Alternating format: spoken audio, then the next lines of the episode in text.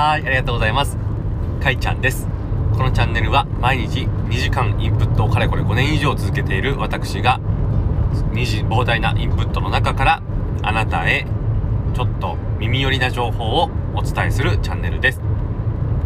今日はですね、あなたの配信が聞き取りやすいかチェックする簡単な方法、これをご紹介したいと思います。いやー、これね、気づいてしまったんです気づいてしまったんですよ。うん。これはですねぜひぜひあのヒマラヤで配信している方はチェックしてみるといいんではないかなと思います。簡単な方法なのでぜひやってみてください。まあ、早速方法を紹介するとですねあの配信を3倍速で聞いてみる。これです。はい。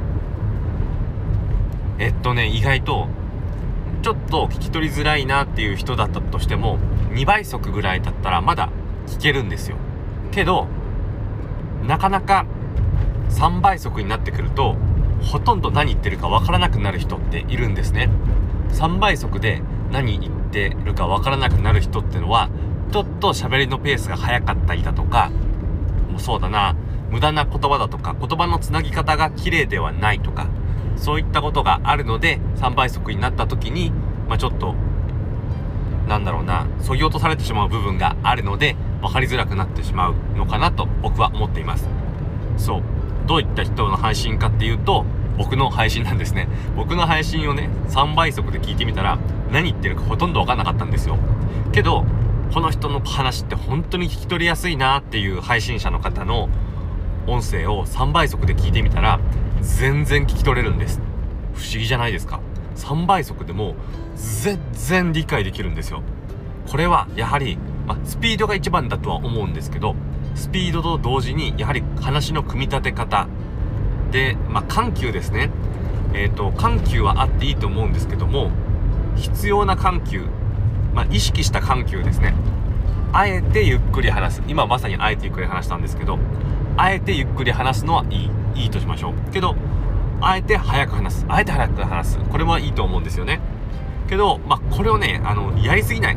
だから意識してちゃんとこうあえてゆっくりあえて早くこれをやる分にはいいと思うんですけども意識せずに速くなってしまっているんだったら要注意かなと思います。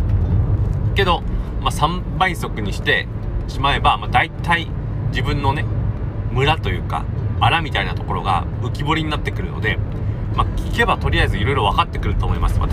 私の説明聞くよりも3倍速でとりあえず自分の音声を聞いてみる。2倍速ではちょっとまだ分からないと思います。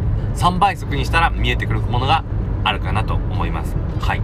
ということでうんまあ大体2倍速までぐらいならできるっていうプラットフォームは多いんですけど3倍速ねできるところあんまりないので、まあ、もしできないんであったらまあこの際いっそねヒマラヤで配信してみるといいかもしれないです。ヒマラヤは3倍速で配信できますよということです。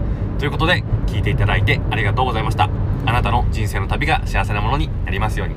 苦しみが消えますように願いが叶いますようにそしてあなたの進んでいく未来が穏やかで美しく素晴らしいものでありますように。